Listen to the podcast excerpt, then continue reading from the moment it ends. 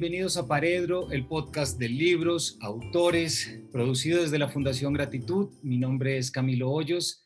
Les doy la bienvenida a un capítulo muy especial y que ni remotamente me lo pude haber imaginado que Paredro pudiera ser un espacio de todo tipo de lectores, incluyendo un expresidente y un premio Nobel como lo es Juan Manuel Santos. Así que de inmediato, presidente, gracias por acompañarnos, gracias por darle este tiempo a Paredro. No, gracias a ustedes por invitarme a este evento. Usted sabe que para mí los, libros eh, son parte de mi, de mi pasión, de manera que lo hago con mucho gusto. Pues muchas gracias, presidente. Y así también lo vemos con el fondo que lo acompaña, con esa biblioteca. Eh, son pocas las veces a los oyentes que tenemos la oportunidad de hablar con un premio Nobel y con un presidente sobre unas memorias que a todos nos llamaron la atención y que precisamente invitamos al presidente Santos a que nos ayudara a entenderlas, a que nos ayudara a desmenuzarlas, si se quiere, siendo este siempre un espacio para fomentar el acceso a la lectura y a muchas otras cosas como estaremos viendo hoy. Así que al presidente tenemos el lujo de contar con el presidente Santos de invitado como lector del primer volumen de las memorias de Obama, Una Tierra Prometida, pero también como autor de su último libro, Un mensaje optimista para un mundo en crisis, que no lo puedo mostrar porque lo leí en iPad, entonces la pantalla sería extraño, pero son los dos libros sobre los que estaremos hablando hoy, presidente, dos libros que a mi juicio tienen un trasfondo muy bonito solamente por los títulos que ya evocamos y yo creo que estaremos eh, volviendo sobre eso. Pero quisiera comenzar, eh, presidente, eh, poniendo, arrancando este, esta conversación con un tema que a mí me llama mucho la atención sobre este libro y es que pone de relieve la importancia de nuestros líderes, de nuestros políticos, de los líderes mundiales, haciendo un énfasis muy especial en la importancia de lo que es la política, la política como un sistema de gobernanza que tenemos y como un sistema político. Eh, sin embargo, estas grandes apariciones se ven a veces un poco eh, no, chocan contra una tensa calma y es que yo considero, presidente Santos, por ejemplo, que yo formo parte de una generación apolítica. Es decir, es cada vez menos que oímos que la gente quiere ser un político y quiere ejercer de pronto algún otro tipo de liderazgo. Me interesa mucho que arranquemos esta, eh, esta conversación preguntándole a usted, bajo esta eh, aura de intolerancia y apolitiquería que vivimos en todas partes ¿Por qué leer una memoria como la de Obama? ¿Y qué camino parece estar mostrándonos? Pues mire, em, el libro de Obama y las memorias de, de los jefes de Estado, de los estadistas, de los líderes, tienen una combinación de mostrar las dificultades de gobernar, las contradicciones con las que se encuentra cualquier gobernante, pero también algo de pedagogía, explicar eh, lo difícil que es la política, que es gobernar. siempre ha sido así. De manera que este libro creo que lo hace de forma magistral, porque Obama lo que hace es contar su historia, contar cómo entró en muchas contradicciones eh, internas y en muchas contradicciones frente a lo que él se esperaba y trata, en cierta forma, de analizar el por qué eh, suceden esas cosas. Y para cualquier lector, eh, eso es una experiencia que eh, nos enseña a todos que hay que ser mucho más analista cuando uno juzga a los grandes líderes, como en el caso de Obama. Y Obama explica sus dificultades, pero también explica eh, lo que hizo y lo hace en forma magistral, porque tiene además, y eso es muy importante en cualquier libro, eh, el don de, escribir bien. Eh, el libro se lee muy fácilmente, es un libro agradable de leer, lleno de anécdotas que son muy importantes, pero nunca pierde el norte. Presidente Santos, ¿por qué no nos cuenta usted cómo leyó estas memorias? ¿Cuál fue su parte favorita? ¿Hubo alguna parte que se saltó? ¿Alguna parte le sacó una risa? ¿Le trajo recuerdos? Porque evidentemente, eh, su lectura es fundamental. Creo que eh, perdería un momento muy bonito no preguntarle a un premio Nobel cómo leyó y cómo entendió y qué partes le gustaron de las memorias de otro premio Nobel. Pues yo no soy eh, un lector normal porque yo eh, conozco mucho, conocí mucho a Obama, somos amigos, compartimos muchos de los temas que él ahí describe eh, inclusive los comentamos entre, entre los dos, eh, estando en la presidencia y después de, la, de las respectivas eh, presidencias, la de Obama y la mía. por eso yo me devoré el libro, no puedo decir que tengo una parte especialmente importante para mí, sino para mí todo el libro fue importante porque además cuando uno eh, lee un libro y se identifica con el libro es cuando, como, cuando uno lee un columnista y uno dice, uy, a mí me hubiera gustado escribir eso así, como lo está escribiendo ese columnista. Pues este libro, a mí me sucedió algo parecido. Cómo describe de, fácil y cómo analiza tan profundamente eh, las dificultades que tuvo durante eh, su vida, pero sobre todo eh, su gobierno. Y cómo, cómo saca a relucir algo que la gente debe entender que la lucha por el poder, eh, que es la política, eh, saca lo mejor, pero también lo peor de la condición humana. Y Obama, en cierta forma, saca eso a relucir en una forma muy elegante y muy aguda. Yo creo, presidente Santos, que esa palabra, la elegancia, ¿no? Esos, esos gestos a los que Obama siempre nos estuvo acostumbrados, ese último cuando suelta el micrófono, la manera como lleva, me refiero a su, a su segunda presidencia, por supuesto, pero es esa elegancia que, que nos permite, es un poco lo que usted está diciendo, ver una imagen de un líder distinto. Quisiera preguntarle por un párrafo, presidente Santos, y si me permite leerlo, porque hay una parte que a mí me llamó mucho la atención y es cuando eh, estas constantes rememoraciones de sus dificultades y algo que yo como lector, padre y profesor valoro mucho y es mostrar la vulnerabilidad, mostrar que el liderazgo también tiene vulnerabilidad y también tiene esos elementos. Hay un momento especial que es cuando él habla de su discurso leído en el Cairo, ¿cierto? Un discurso en el que él habla de la democracia, de las libertades, de los derechos de la mujer, para luego ver que el periodo de Oriente Medio pues fue desastroso. Por lo que los republicanos, que estaremos hablando ahorita de esa oposición, pues se hicieron un festín y de repente en medio Obama, en vez de disculparse, nos vota este párrafo que me gustaría leérselo, presidente, y que hablemos un poquito sobre él, porque me interesaría mucho que usted nos ayude a ver cómo contestamos estas preguntas en las que tantos nos vemos calcados. Se pregunta Obama, ¿es útil hacer un retrato de cómo debería ser el mundo? si los esfuerzos por alcanzarlo están destinados a no cumplirse. Tenían razón aquellos que decían que estaba destinado a decepcionar a la gente por haber alimentado sus expectativas.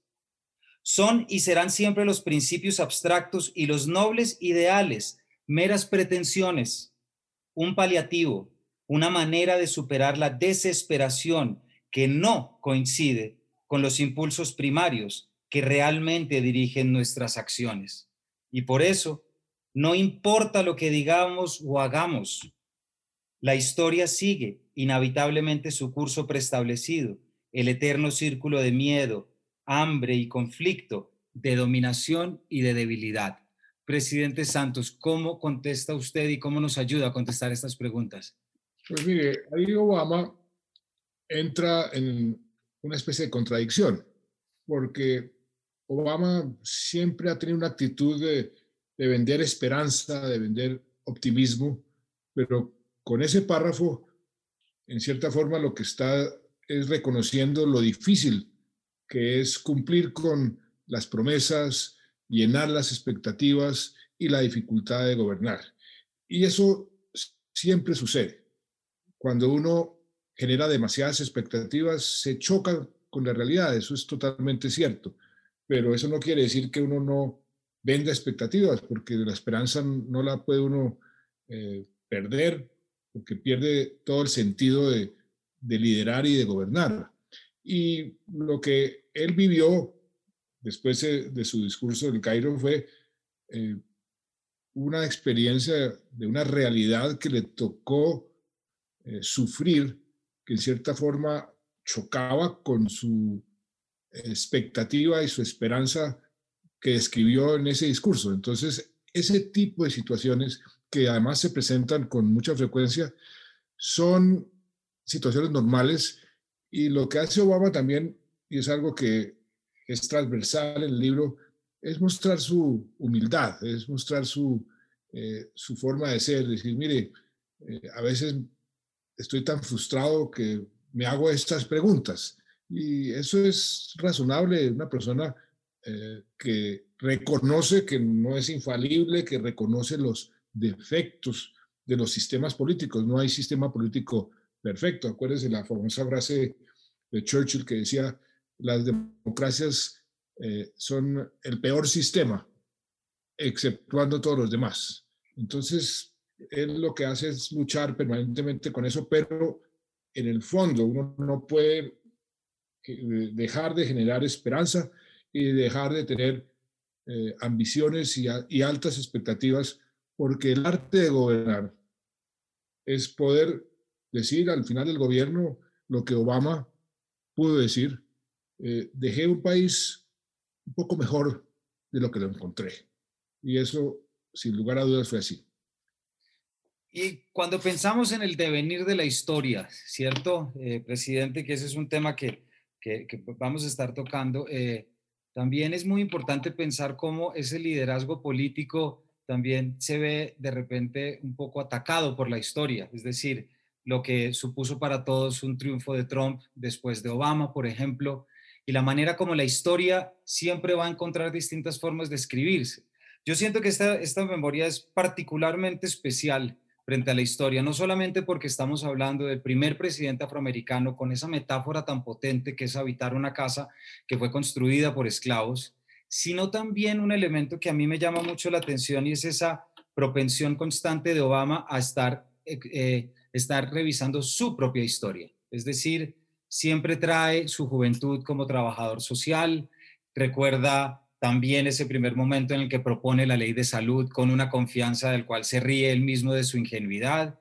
Otro momento muy bonito que le da mucho sentido a la historia suya, es decir, de que está contando y es ese momento en el que el Oslo está recibiendo el Premio Nobel de Paz y hace ocho días despidió a los jóvenes cadetes de West Point para llevarlos a Afganistán. ¿Cierto? Esos momentos en los que él entiende que él es un devenir y es una historia.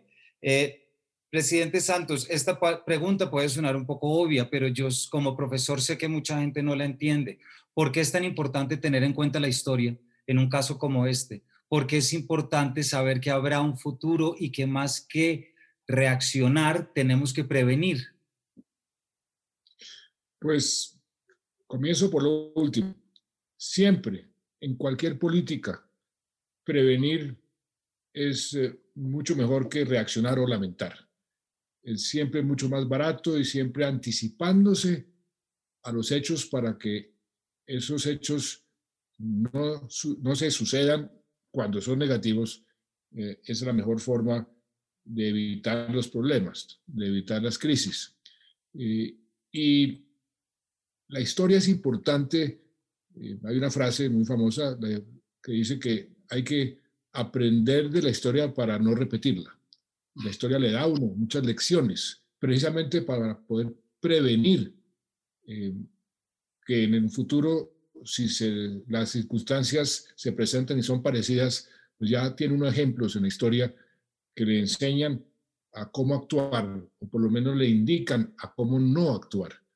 Eh, por ejemplo, le doy un caso específico de, de cómo utiliza uno la historia para solucionar problemas. Eh, en el caso personal, cuando yo llegué a la presidencia, recuerdo un libro sobre Abraham Lincoln, que se llama eh, The Team of Rivals, el, equipo de los rivales. Lincoln, para lograr pasar su gran reforma, que fue abolir la esclavitud, eh, le tocó incorporar al gobierno a sus antiguos rivales en las elecciones para obtener la, mayoría en el Congreso.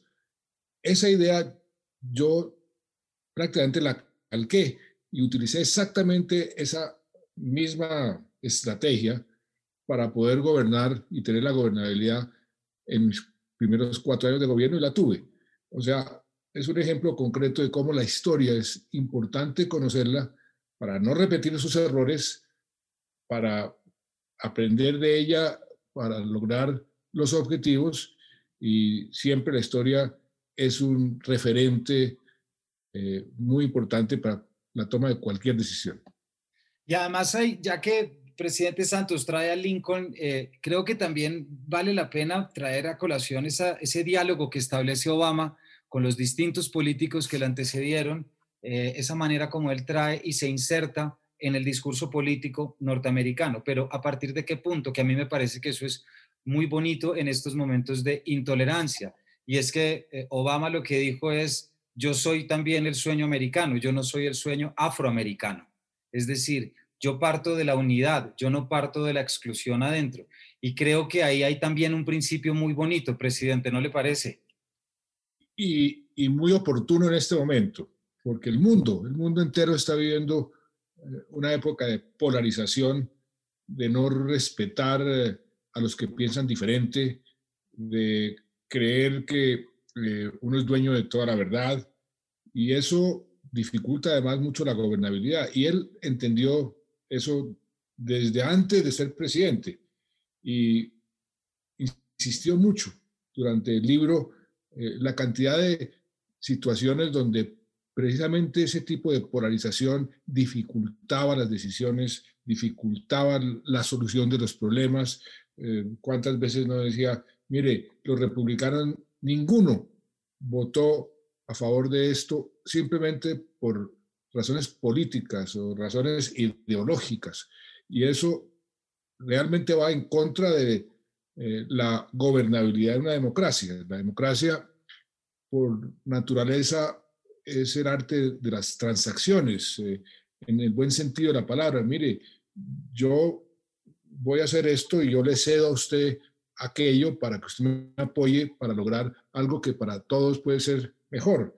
Cuando uno no acepta nada, esa transacción se vuelve imposible y el arte de la transacción se vuelve es el arte de la imposición y eso va en contra de generar consensos alrededor de los temas fundamentales y eso dificulta muchísimo que las democracias sean efectivas para solucionar los problemas de la gente, de los ciudadanos esta expresión que acaba de utilizar, arte de la transacción, me parece que eh, abre muy bien la siguiente pregunta, presidente Santos, porque tiene que ver con algo que usted acaba de mencionar, y es esa oposición de los republicanos, ¿cierto? Un tema que también pues nos trae muchos recuerdos, ¿cierto? Entonces, quisiera preguntarle una cosa, presidente Santos con su experiencia, me interesa mucho entender, a ver, de nuevo, desde este espacio pedagógico, que logremos entender lo que es un discurso político, la tranquilidad con la que Obama dice, no voté, no obtuve ni un solo voto para la ley de recuperación,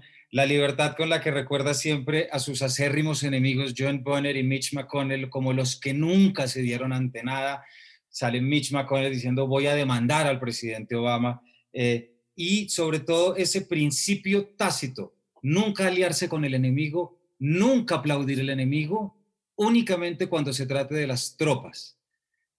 ¿Es eso, presidente Santos, un lunar de la política o es acaso algo que tenemos que aprender como ciudadanos que es un juego que lo permite? Porque es muy raro cuando el bien común se aplaza por un bien particular. Es un lunar de la política, sin duda alguna. Y le cuento una anécdota. Cuando Obama y yo salimos de la presidencia, eh, estuvimos en una reunión en Washington y discutimos las experiencias de los dos en ese sentido. Él tuvo una oposición eh, férrea y yo también. No importa que eh, el sol brillara y que la ley que estaba pasando dijera que si el sol sigue brillando todo el mundo va a ser feliz, los opositores se oponían a eso, simplemente por principio, por, porque no podían estar de acuerdo con el presidente de turno. eso, eso es malo para cualquier democracia, eso es una actitud eh, egoísta, eh, oportunista y contraria a los intereses de cualquier país en largo plazo.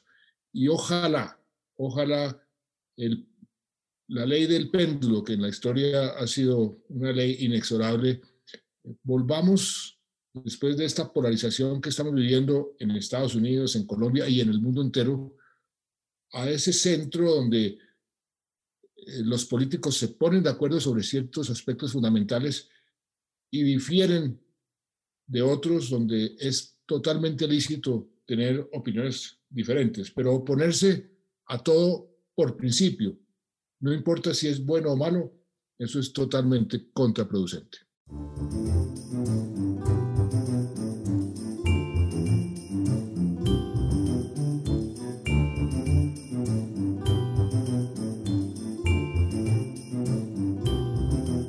Muchas gracias que lo diga, presidente Santos, porque yo creo que la gente tiene que entender que eso no es una característica de la política, ese es un lunar y una desviación, porque el bien común nunca puede ser antepuesto.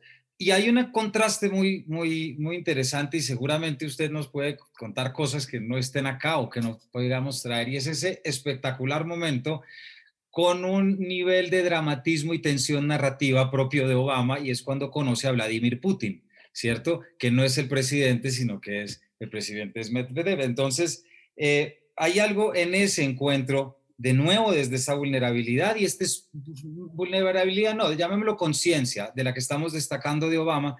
Eh, hubo un tema que a mí me interesó muchísimo allí, y es cuando de repente Obama insinúa un trabajo conjunto, Putin aprovecha, y me lo puedo imaginar 30 minutos, ta, ta, ta, todo lo que los americanos nos han hecho, y en ese momento Obama, con la conciencia de lo que ha sido su país, de las intervenciones de su país, etcétera, no se queda maniatado ante las acusaciones, no se queda tampoco acusado por el juicio, sino que es propositivo. dice, sí, pero mire, los misiles en Polonia ya los estamos revisando, esto por acá están bien.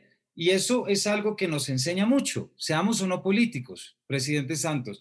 ¿De qué forma un líder que quiere eliminar creencias, falsos ideales y falsos imaginarios, puede ser tan disruptivo en un momento de ser propositivo, es decir, dándole la espalda a eso que nos acaba de contar en la respuesta anterior. Eso demuestra una característica de Obama que es fundamental en cualquier buen líder. Es la empatía, es la capacidad de colocarse en los zapatos del otro y de pensar por encima de esos intereses coyunturales. Eso se parece al encuentro que tuvo Reagan con Gorbachev, presidente de Estados Unidos y el presidente de la Unión Soviética en ese momento. Y Reagan le dijo a Gorbachev, mire, yo nunca voy a ser un comunista, y usted nunca va a ser un capitalista como yo. Pero los dos podemos trabajar por un interés ulterior que nos conviene a los dos, que es reducir el arsenal nuclear en el mundo y en nuestros países. Y así fue que se pusieron de acuerdo para el tratado de, reducir, eh, para reducir eh, el arsenal militar. Entonces, eso demuestra la capacidad de Obama como líder de superar eh, la coyuntura y pensar más en grande. Lo que hizo con Putin fue eso. Mire, usted tiene muchos reclamos y por supuesto, y yo podría hacerle la misma lista de reclamos, el mismo número de reclamos, pero pensemos en algo más importante para los dos y para el mundo. Eh, eso es liderazgo, es pensar en grande, eso es eh, brincar sobre la coyuntura y la mezquindad y, y el momento para poder colocarse eh, ante la historia en un plano superior. Y ahorita que menciona Gorbachev, también traer ese momentico de la memoria en la que Obama va tarde y, y, se encuentra con Gorbachev tras bambalinas antes de leer un discurso y que solamente puede estar con él 20 minutos, pero Obama es capaz de reflejar esa, ese criterio que tiene de él el antiguo régimen, llamémoslo así, es decir, la historia del pasado. Y es fascinante a lo largo de la memoria cómo Obama es capaz de traducir sin sin, sin orgullo, me parece, y sin soberbia, cómo precisamente esas bisagras del pasado le abren los ojos y esas bisagras que ya conocen el discurso de la historia reconocen en él. Siga adelante, usted puede. Los va a defraudar porque eso le pasa, pero siga adelante. Sí, eh, otro, otra virtud de todos los buenos líderes eh, es el arte de perseverar, seguir adelante a pesar de las dificultades, a pesar de la incomprensión. Muchas veces los líderes se sienten incomprendidos. ¿Cómo es que no entienden que esto es lo que conviene? Pues la política envenena muchas veces eh, eh, la capacidad de explicar las cosas eh, o la capacidad de entenderlas, dependiendo de, quién esté interesado en qué. Pero lo que hace Obama es precisamente utilizar lo que usted llama las bisagras y decir, mire, aquí podemos todos aprender de todo el mundo eh, en el pasado y aplicar eso para tener un mejor futuro. Esa es la actitud que debe tener un, buen líder como lo fue Obama. Así es. A pesar de, esta imagen que tenemos de Obama, de la esperanza y el optimismo que, sigue y que vive, y, bueno, y, fotos como esta, ¿no? Que uno ve y en fin, eh, pero no por eso, presidente Santos es un líder que, digámoslo de una forma, se ensució las manos con un trabajo que era impopular, que no, y que eso a veces parecía en la opinión pública dar un, una especie de, contrapunto o contradicción, como si una cosa excluyera a la otra. Quiero leerle una pequeñita parte que, que a mí me llegó mucho como él lo pone eh, como lo dice Obama, y es cuando él se está refiriendo al carguero estadounidense secuestrado por los piratas somalíes, ¿cierto? Con el capitán Phillips, que de hecho luego de leer esa parte vi la película de Tom Hanks, justo me la encontré.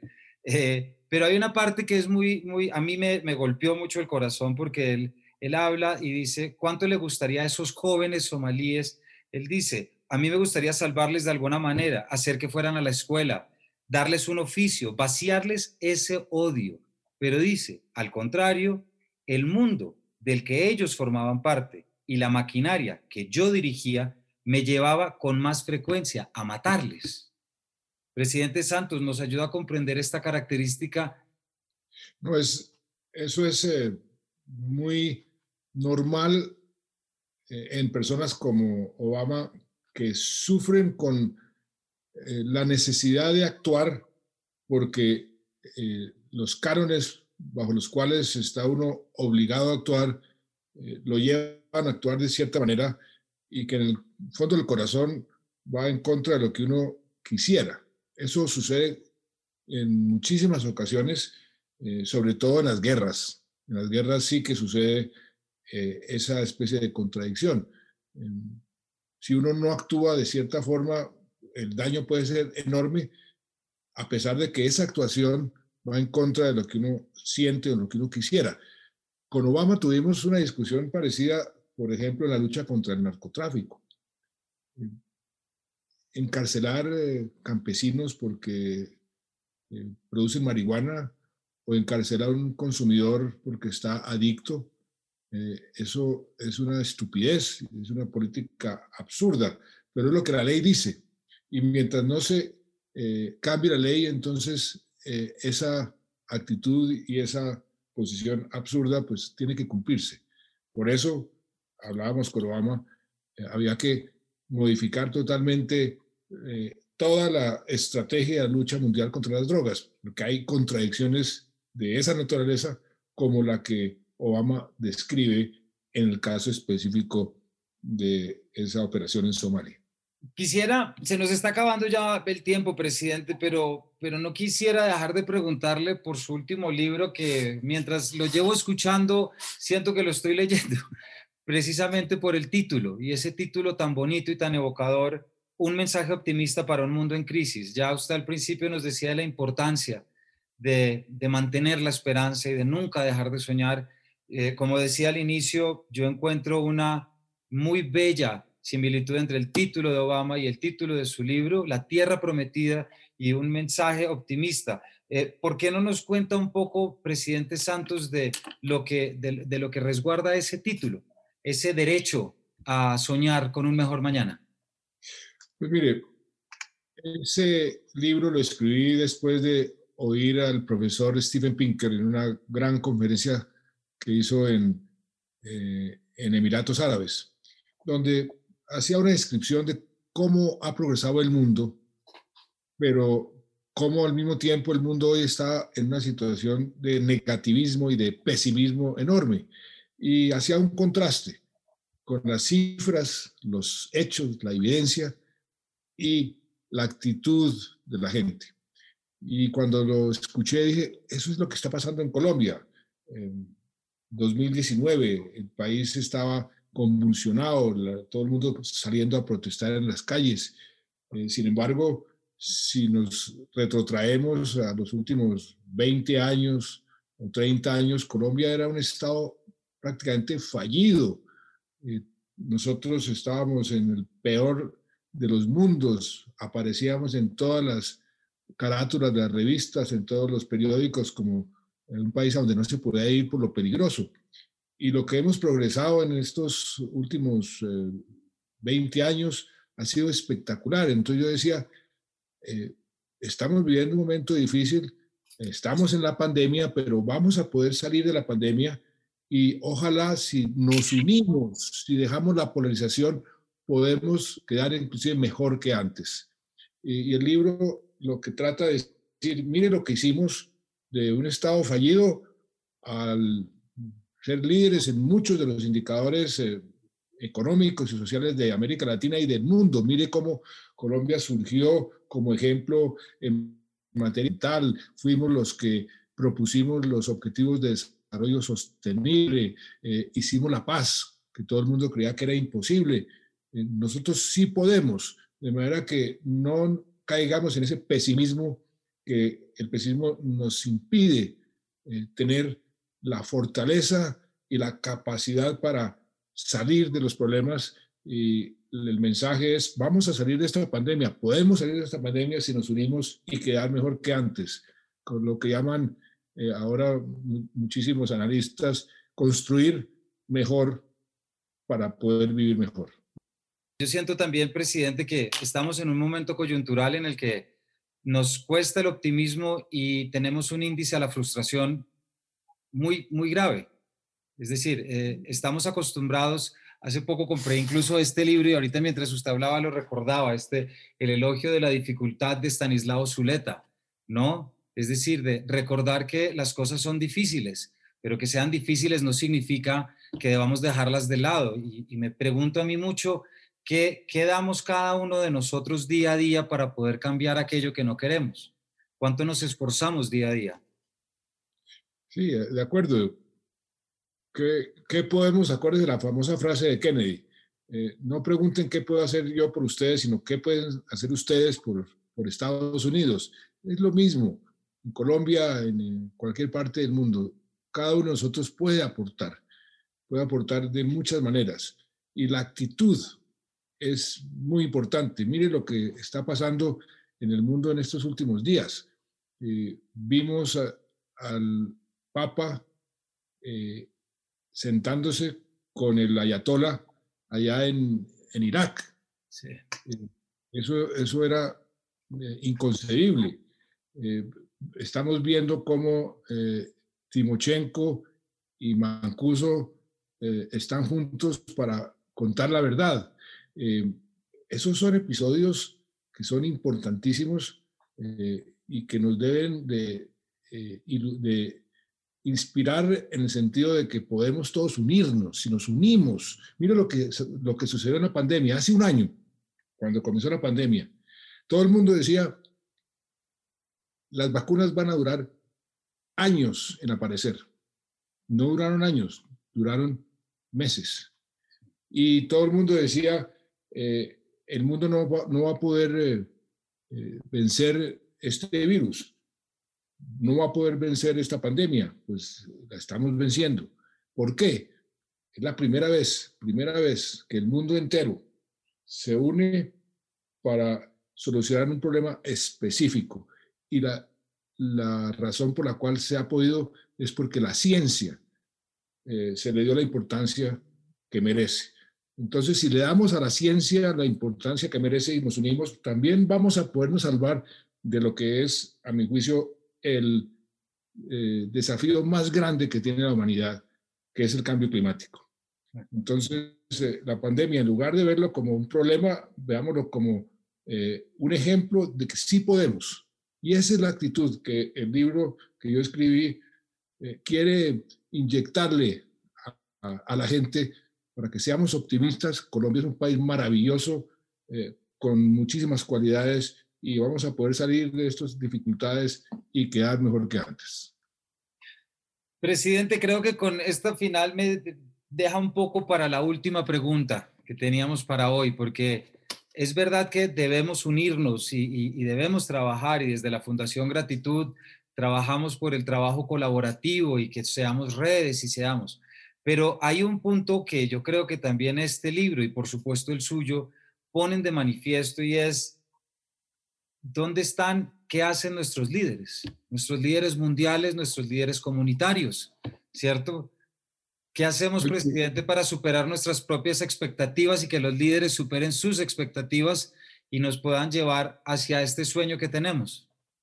Sin duda alguna, hay una enorme crisis de liderazgo a nivel mundial. Eso es una realidad. Pero fíjese también lo que está sucediendo. ¿Qué ha pasado con la pandemia? ¿Cuáles han sido los países que han tenido el mejor desempeño? Son los países que han sido liderados por líderes que generan confianza, que le dicen la verdad a la gente. Esa palabra confianza, se están restableciendo la confianza en, el liderazgo, que es algo que se ha perdido. ¿Cuáles han sido los países que les ha ido peor? Los países con ese tipo de liderazgo al antiguo, autoritario, eh, estilo Trump, estilo Bolsonaro, estilo Modi en la India. Eh, esos, esos liderazgos están mandados a recoger. En cambio, los países que están teniendo el mejor desempeño, curiosamente, son todos liderados por mujeres que tiene una enorme empatía, se ponen los zapatos de la gente, entienden sus dificultades, sus aspiraciones, sus problemas y se ganan la confianza de la ciudadanía. Ese liderazgo que está surgiendo es el liderazgo que el mundo necesita eh, y que todos debemos hacer el esfuerzo para recuperar. Líderes que generen confianza, que tengan empatía, que tengan la capacidad de perseverar el coraje de tomar decisiones que muchas veces son impopulares, pero que son las correctas. Presidente Santos, muchas gracias por, por su tiempo, por sus palabras, por habernos acompañado. Solo me resta decirle algo que desde que supe que estaría acá quería decirle y es que Paredro, eh, esta casa es una forma de aportar a la paz, es una forma de fomentar a la paz y, y yo creo que forma parte de, su sueño que yo personalmente he tomado y he convertido en este programa. Le, voy, ustedes que son tan aficionados a los libros, le voy a hacer una recomendación.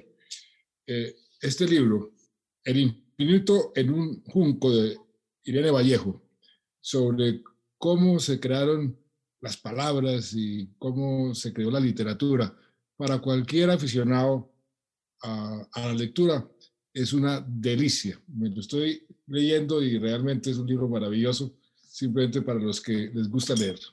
Pues Irene, la estamos pensando para que nos acompañe aquí en un próximo paredro a ella, porque ese libro, todos estamos hablando de él y lo queremos ver. Así que muchas gracias por su recomendación, presidente, y por su tiempo. A usted, muchas gracias. Muchas gracias y a todos nuestros oyentes y espectadores, gracias por habernos acompañado y los esperamos en una próxima entrega de este paredro.